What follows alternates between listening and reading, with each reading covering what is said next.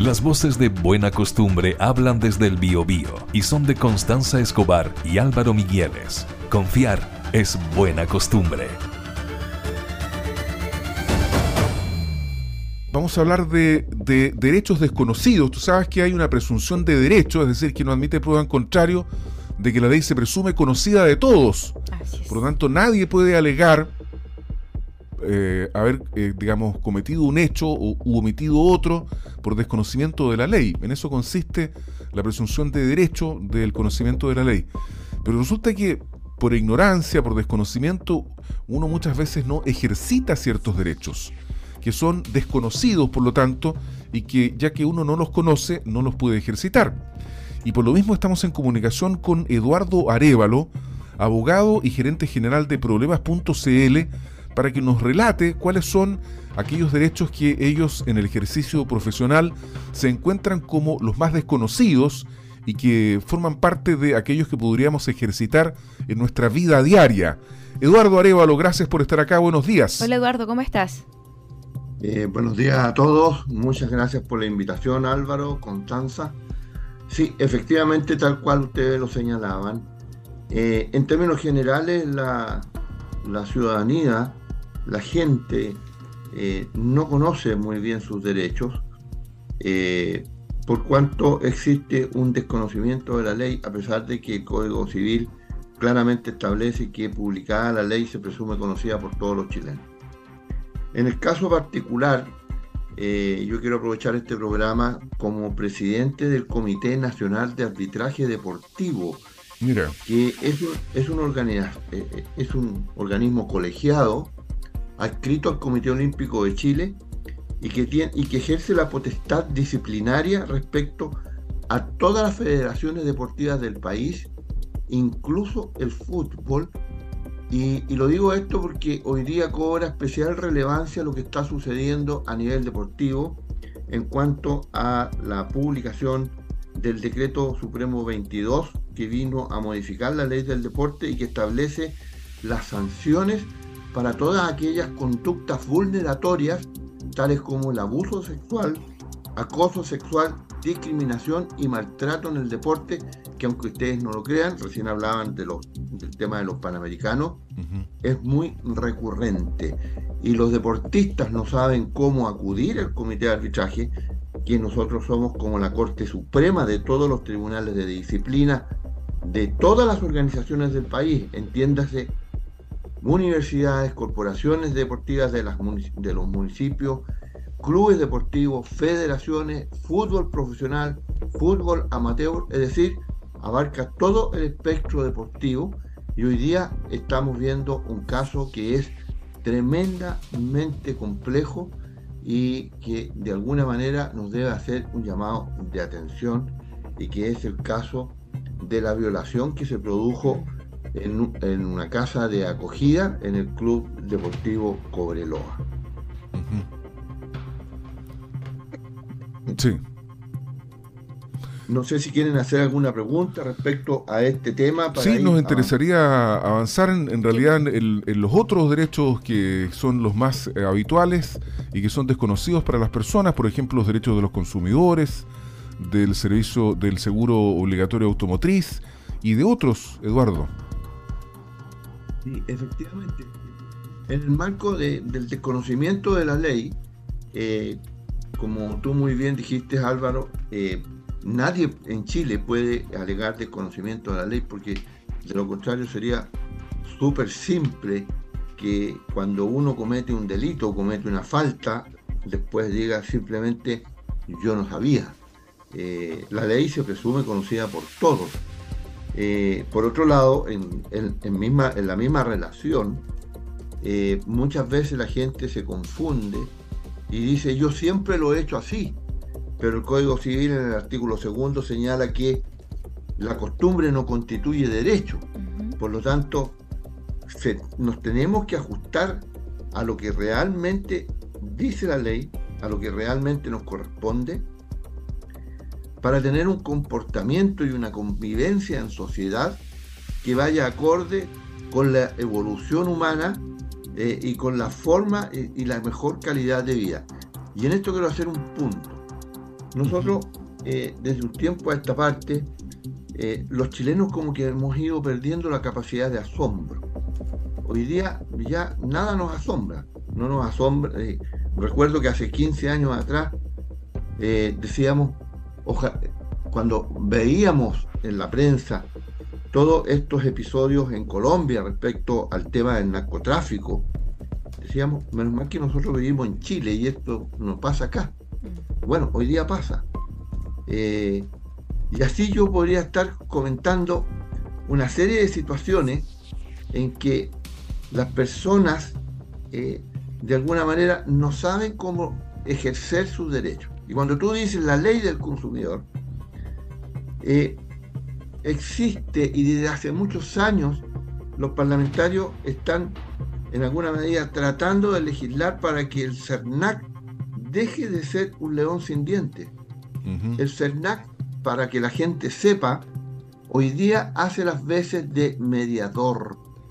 Vale decir, si a mí en un supermercado me caigo, me pasa algo, ¿ya? yo lo que debo hacer es, se supone, ir al CERNAC. El CERNAC va a ser de mediador para llegar a un acuerdo entre las partes. Pero en definitiva esa persona va a tener que llegar a un juzgado de policía local para ejercer sus derechos por la infracción a la ley del consumidor. Mucho se dice por la gente más poderosa, digamos las cosas como son. Claro. En el caso de, los derechos del consumidor, voy a poner un ejemplo que es súper práctico. Cuando a una persona le roban el vehículo en el estacionamiento o le abren el vehículo y le roban las especies que están al interior del vehículo, tú siempre te vas a encontrar con un letrero que dice la administración del estacionamiento no responde por las pérdidas de su vehículo ni por los robos.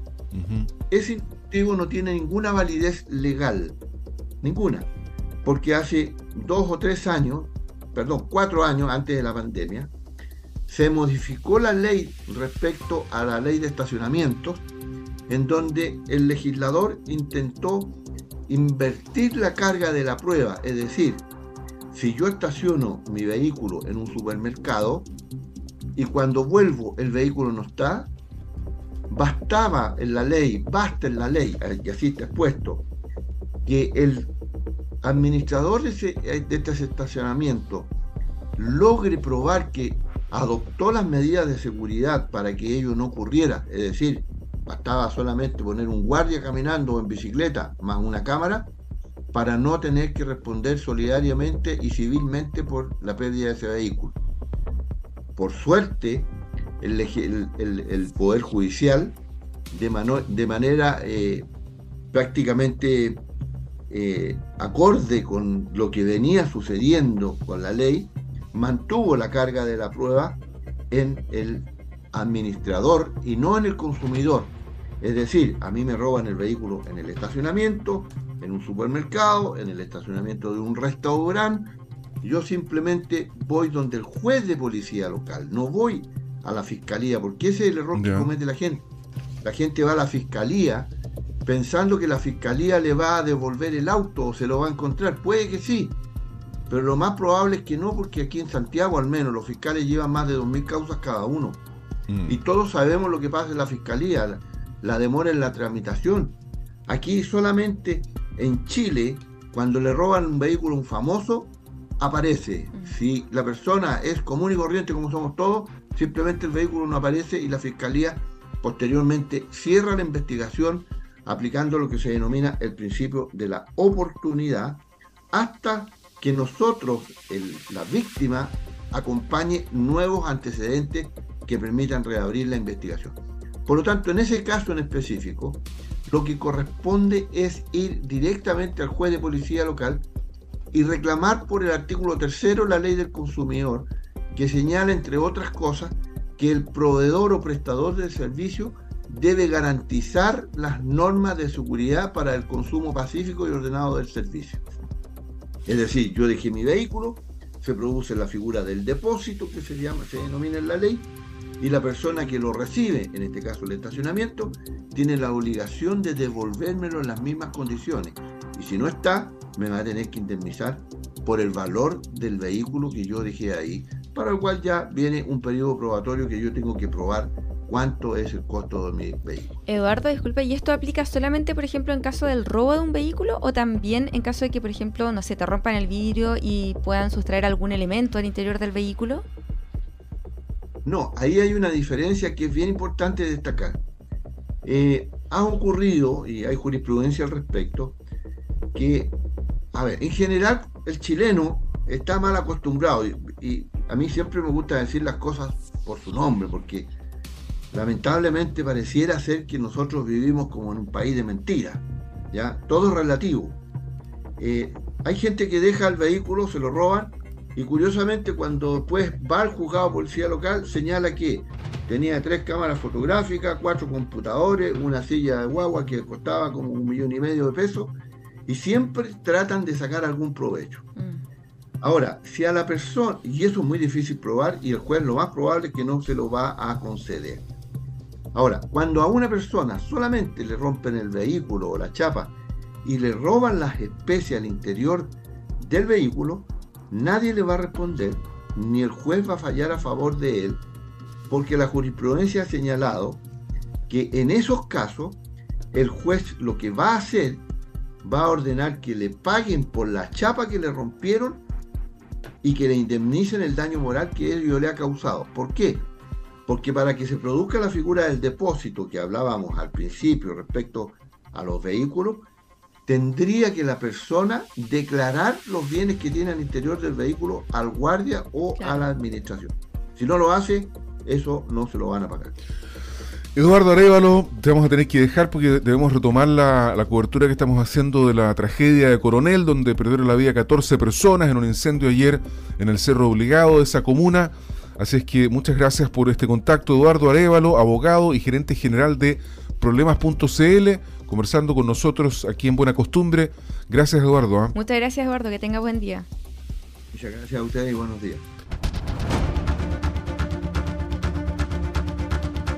Buena Costumbre de Metropolitan 885 FM es también una emisión multiplataforma para empezar el día informados. Bueno, los recientes Juegos Panamericanos y los que van a comenzar a fin de esta semana, que son los para Panamericanos, hubo una muy relevante inversión del Estado. Estamos hablando de aproximadamente 650 millones de dólares que se invirtieron en eh, la creación de nueva infraestructura, así como la normalización de otra. ¿Y qué es lo que se, cómo se deberían gestionar estas construcciones? ¿Cuál es la opinión de un experto también respecto de la, de la calidad, de la belleza de las mismas? Estamos en comunicación una vez más con el decano de la Facultad de Arquitectura y Arte de la Universidad del Desarrollo, el arquitecto Pablo Alart. Pablo, buenos días. Muy buenos días, Pablo, ¿cómo estás? Buenos días Álvaro y Constanza, eh, un gusto estar nuevamente con ustedes, ya se me está haciendo una buena costumbre verlos. Qué Eso es muy bueno. sí, feliz de conversar además de algo que también espero vaya eh, fomentando mejores y buenas costumbres en todos los chilenos y chilenas, como es el legado panamericano. Exactamente, eso es lo que te iba a decir yo, se habla del legado. ¿Qué nos puedes decir tú de esto respecto de, desde el punto de vista de la, desde, de, la arquitectura, Pablo? el legado, ¿crees tú que cómo poder gestionarlo de buena forma, cómo poder administrarlo, porque no son pocos o pocas las edificaciones que en algún minuto fueron muy útiles, pero que después dejaron de serlo. Incluso, por ejemplo, recuerdo yo, había un gran debate en el Mundial de Brasil, ¿te acuerdas tú donde se decía, o el de Qatar? Los estadios fueron construidos, claro, y quedan como elefantes blancos al final, no se usan. Sí, mira, eh, a ver, vamos por partes. Yo creo que primero tenemos que celebrar y felicitar a todos quienes participaron en la organización, en la implementación y en, el, y en la excelente realización de los Juegos Panamericanos. Porque estos Juegos traspasaron tres gobiernos, eh, tres administraciones completamente distintas, por lo tanto aquí no hay tintes políticos. Y lo segundo es porque además tuvieron que enfrentar dificultades enormes. Estamos hablando de de que desde el momento en que Santiago postula a los Juegos y, lo, y, lo, y, lo, y, queda seleccionada, eh, tuvimos el estallido social y después tuvimos la pandemia y muchos auguraban que eh, por los atrasos en las construcciones, por el quiebre de stock de materiales, por las dificultades en, gestionar, digamos, una gesta de este tamaño, eh, iba a salir mal. Y la verdad es que salió impecable. Y eso creo que el primer legado es un legado anímico para nuestro país, que significa que podemos hacer las cosas bien, que además fue una fiesta cívica eh, la cantidad de voluntarios y voluntarias que estaban participando, eh, los deportistas, el público, ver estadios como el Estadio Nacional repletos, no para el fútbol, sino que para un deporte familiar como es el atletismo eh, y otras disciplinas, es algo que claramente nos deja un legado anímico muy grande. Y un legado social, porque además esto va fomentando también el deporte surgen nuevos modelos de rol para las niñas y los niños. Imagínate cuántas niñas quieren ser Martina Bale hoy en día. Eh, o quieren, eh, ¿verdad?, eh, dedicarse al canotaje como, como las hermanas... claro, de, la San Pedro, Entonces, eso, eso, eso es clave. Lo segundo es que, si bien, como tú dices, es muy difícil planificar una infraestructura para un evento masivo que no se va a repetir en muchos años. Eh, ya se había aprendido un poco las lecciones de otros eventos.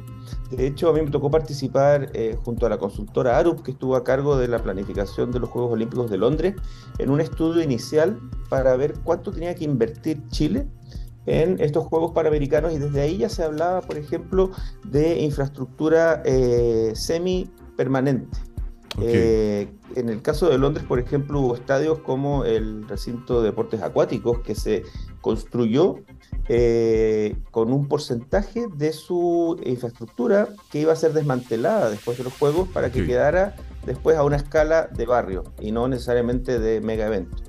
En el caso nuestro no fue necesario hacer estadios convertibles. Eh, lo que sí se hizo es que mucha infraestructura temporal eh, se planteó como tal, por ejemplo, todo lo que eran las instalaciones para periodistas, eh, para corresponsales, algunos eh, lugares de entrenamiento se hicieron de manera temporal, pero teníamos un déficit tan grande de infraestructura de calidad desde el punto de vista competitiva que, la verdad es que yo te diría que la mayoría de los pesos que se invirtieron en los juegos quedaron en los territorios y quedaron para las comunidades. Mm. De hecho, además, eh, una cosa bastante inédita, eh, a diferencia de los mundiales de fútbol que se postulan por país y se juegan en distintas ciudades, los panamericanos, para panamericanos y los Juegos Olímpicos son por ciudad. Sin embargo, eh, aquí hubo un gesto bien bonito de tratar de ampliar el espectro de los Juegos y terminamos teniendo la final de fútbol en Viña del Mar, en Sausalito, y el remo en San Pedro de la Paz. Por lo tanto, también se desplegó esta inversión a parte eh, mayor del territorio nacional.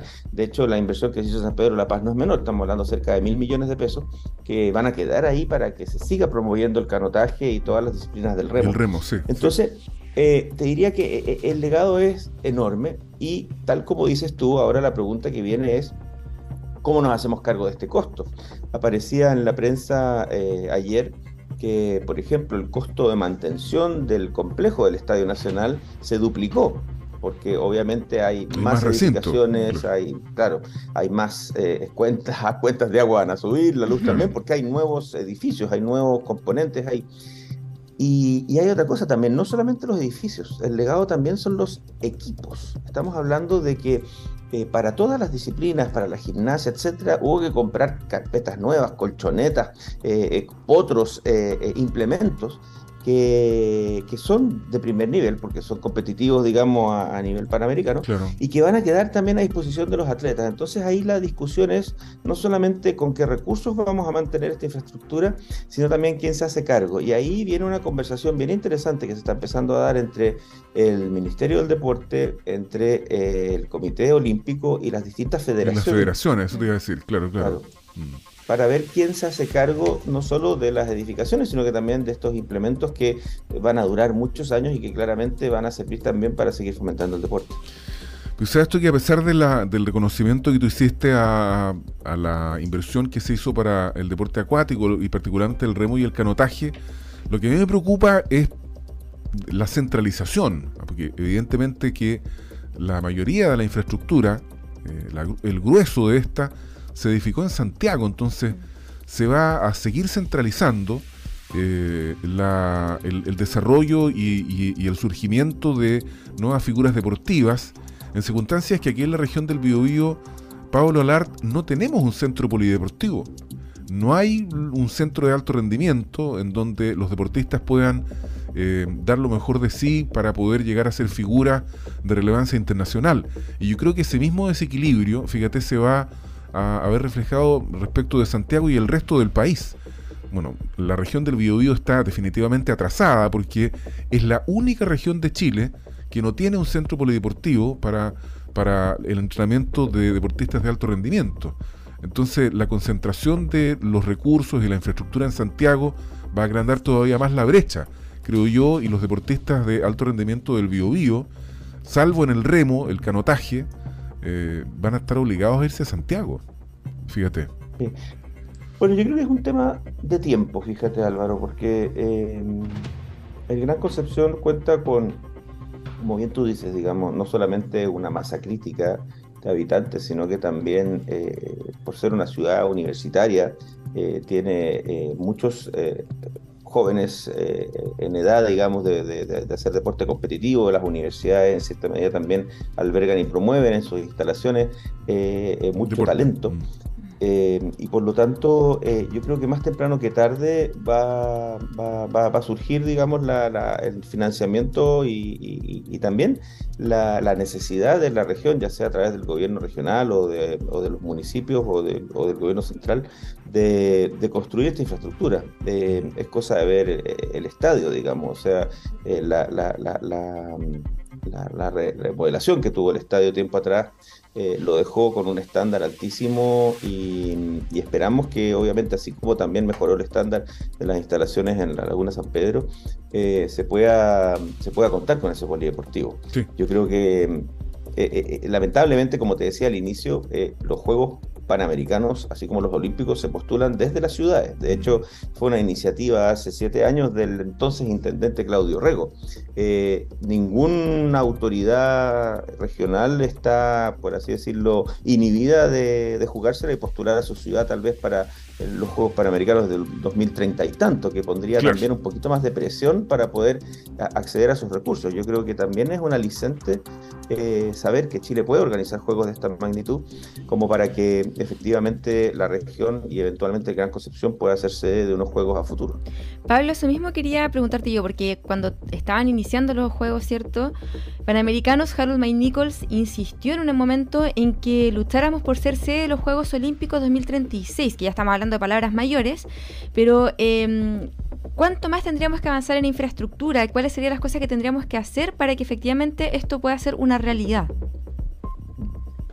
Mira, el cálculo que hicimos nosotros en este estudio preliminar em, definía que Santiago iba a necesitar una inversión por sobre los 500 millones de dólares para poder estar a nivel de los panamericanos. Eh, los Juegos Olímpicos ya son palabras mayores.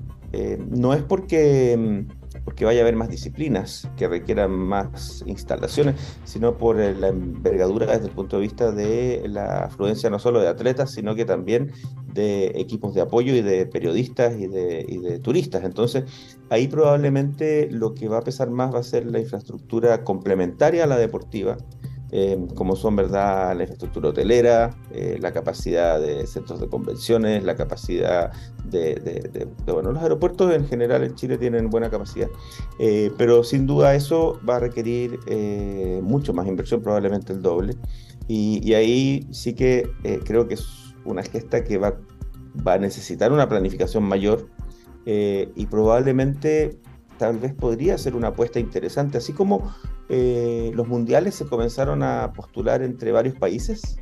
En una de esas también se rompe la inercia y podemos hacer una postulación entre eh, tres ciudades. Imagínate eh, Concepción, Santiago y Antofagasta o Iquique. Mm. sería muy bonito además que, que, se desplegaran los Juegos olímpicos algún día entre varias ciudades de un mismo país, tal como ya se inició un poco con lo que comentábamos del canotaje en Concepción o el, o el fútbol en, Viña del Mar. Entonces, eh, no lo veo lejano, pero sí claramente es un desafío mayor. Ya vimos el bochorno que pasamos con el fútbol eh, hace unas semanas atrás cuando postulamos en conjunto con Paraguay, Uruguay y Argentina y nos dejaron abajo. Pero yo espero que post Panamericanos, habiendo sido tan buena esta experiencia eh, nos tenga más respeto y también tengamos dirigentes a la altura de personas como Harold Mike Nichols o Illich que claramente eh, van a poder sacar adelante una postulación de esa envergadura.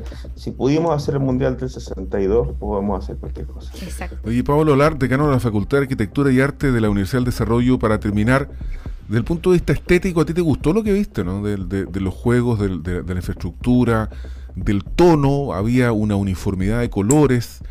La verdad que uno, por lo menos es, la visión que uno tiene eh, como persona común y corriente, no como especialista como tú, a mí me, me, fascinó lo que se vio. O sea, la estética. me, encanta lo, sí. me encanta lo que hablas, Álvaro, del tono de los juegos. Yo creo que el tono de los juegos fue el necesario, suficiente, pero no excesivo. ¿En qué sentido?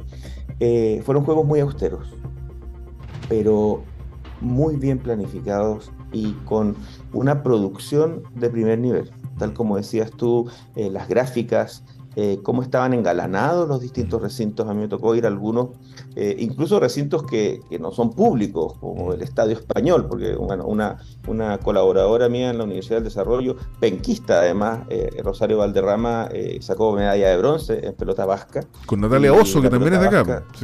Así es, también, sí y pelota vasca se jugaba en el Estadio Español, el Estadio Español es un estadio privado, pero así todo mm. eh, engalanado, como dices tú, con la señalética, todo muy bien organizado, todo muy señalizado. La cantidad de voluntarios y voluntarias que estaban ahí colaborando para que la gente pudiera acceder a los recintos eh, y el espíritu festivo, eh, hasta incluso la mascota, o sea, piensa que el pajarito Fiu casi nadie sabía que existía y ahora es un emblema nacional casi.